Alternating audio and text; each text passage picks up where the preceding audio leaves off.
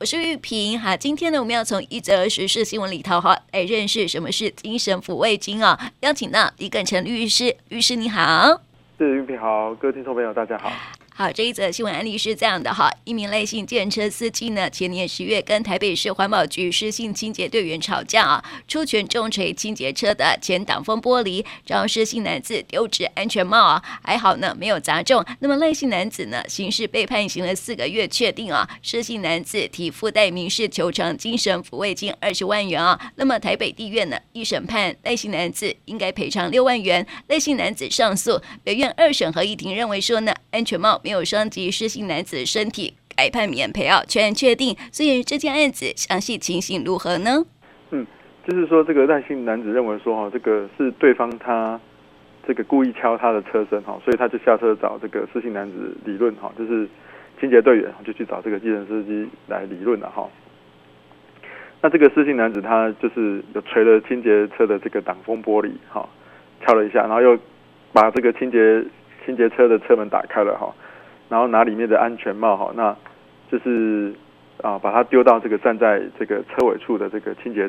清洁队员了哈，那他就报警嘛。那后来这个耐心男子就被啊依照妨碍公务执行罪，因为他们当时可能在执行这个啊清运垃圾的公务了哈，就判刑四个月这样子。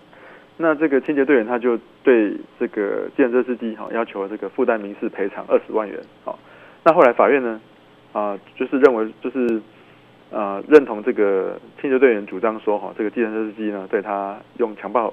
的行为，哈，就是用暴力的行为啊，让他饱受惊吓，哈，所以他的身体跟健康权受到侵害。那一审呢，就判了这个计程车司机要赔六万块给这个清洁队员这样子。那这个计程车司机他有上诉，哈，那二二审法院认为说，哈，这个安全帽没有打到他，哈，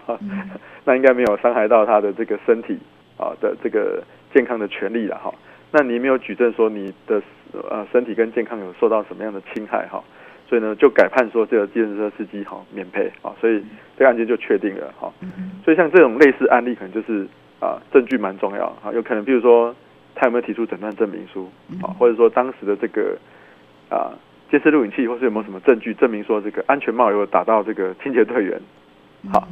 导致他受伤好，那如果没有的话，可能这个没有丢中他，他可能。可能就没有办法获得这个呃民事的赔偿的一个状况这样子，对、嗯、对，所以这个啊原来 有没有打中就是一个问题这样子。对，就像就像有时候我们也曾经处理过一个案件，就是说哎可能啊两个人互殴嘛哈，嗯、然后呢这个呃他们都说是打打中这个右脸这样子啊，嗯、可是呢就说哎我当然我我我们的被告说哈。他没有打到他，好，那被害人说哈，他是打到，他有打到他的这个右脸这样子哈，可是他提出的诊断证明书呢，是他左脸受伤，哦，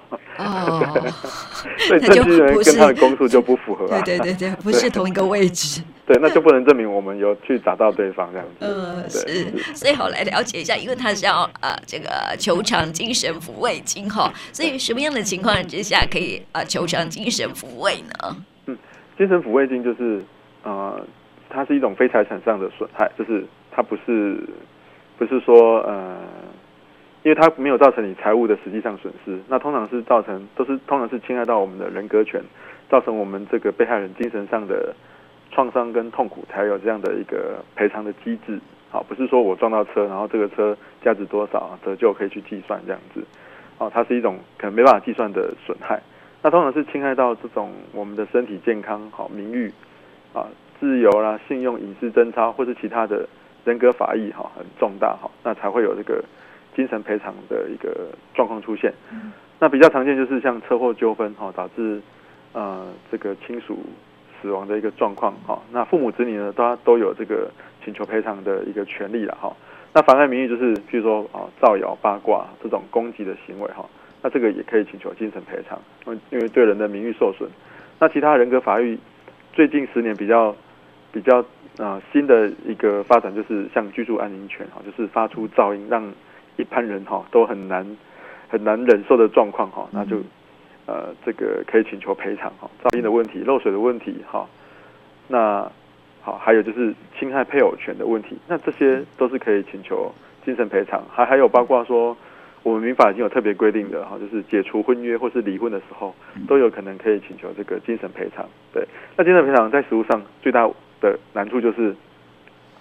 它很难有一个具体的啊标准，哈，因为你痛苦痛苦要怎么去计算？对呀，对，又不是物品的损失。对，所以如果你当法官的话，你也会觉得说，到底要怎么判一个金额？这是一个蛮蛮困扰的问题，这样子。对，它应该有一个上限哦。呃，当然归纳判决，当然还是有一些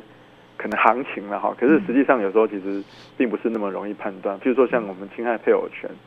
好，那个你你那个你抓到配偶有这个发生性行为跟没发生性行为，那个赔偿的金额，譬如说没有发生性行为，有时候有的时候只是一些单纯的啊嗯牵手啦，或是亲吻的照片，或者只是或者只是单纯的啊、呃、一起一起同框拍照，好。嗯有时候那个赔偿金额就是怎么去认定，就是一个问题，这样子。对呀，因为有些人觉得不行哦，什么都不可以做，对，连牵手都不可以，有没有？对对。那有的人说哦，我还可以忍受这样子。对。然后你看，就是他的精神，有时候有些人就是我连牵手都不可以的时候啊，我就会觉得我有我快要得忧郁症了。对。所以像像这种人格权哦，有时候那个当事人会很容易说哈，你看我有去看那个精神科，我有忧郁症。可是我说哈，哎，法官实际上在判决这个到底对法官的影响哦有多大哦？我觉得也不得而知啊，因为法官他不会在里面写说啊，这个因为你有得忧郁症，所以加十万块或加五万块。哦，对，没错，所以这个真的很难判哦，就是你精神上的耗损，就是说你可能呃在呃备受这个折磨还是什么的哦，还是很难计算他的那个精神呃赔偿金额这样子哦。如果说要拿精神的一个损害，然后跟金额画上一个等号，真的很难算哦。所以，嗯，这个真的是一件很难的事情了哈。不过，它还是会有一个判定的一个标准哈。对对，就是你大概归纳判决会有一定的行情这样子。对对，但是你说要很高很高，我觉得可能有点困难。没错没错，就是就是有一个行情在就对了啦哈。好了，提供给听众朋友来了解哈。那么今天呢，也谢谢李耿成律师来到我们节目当中，谢谢你。是，谢谢韵萍，谢谢大家。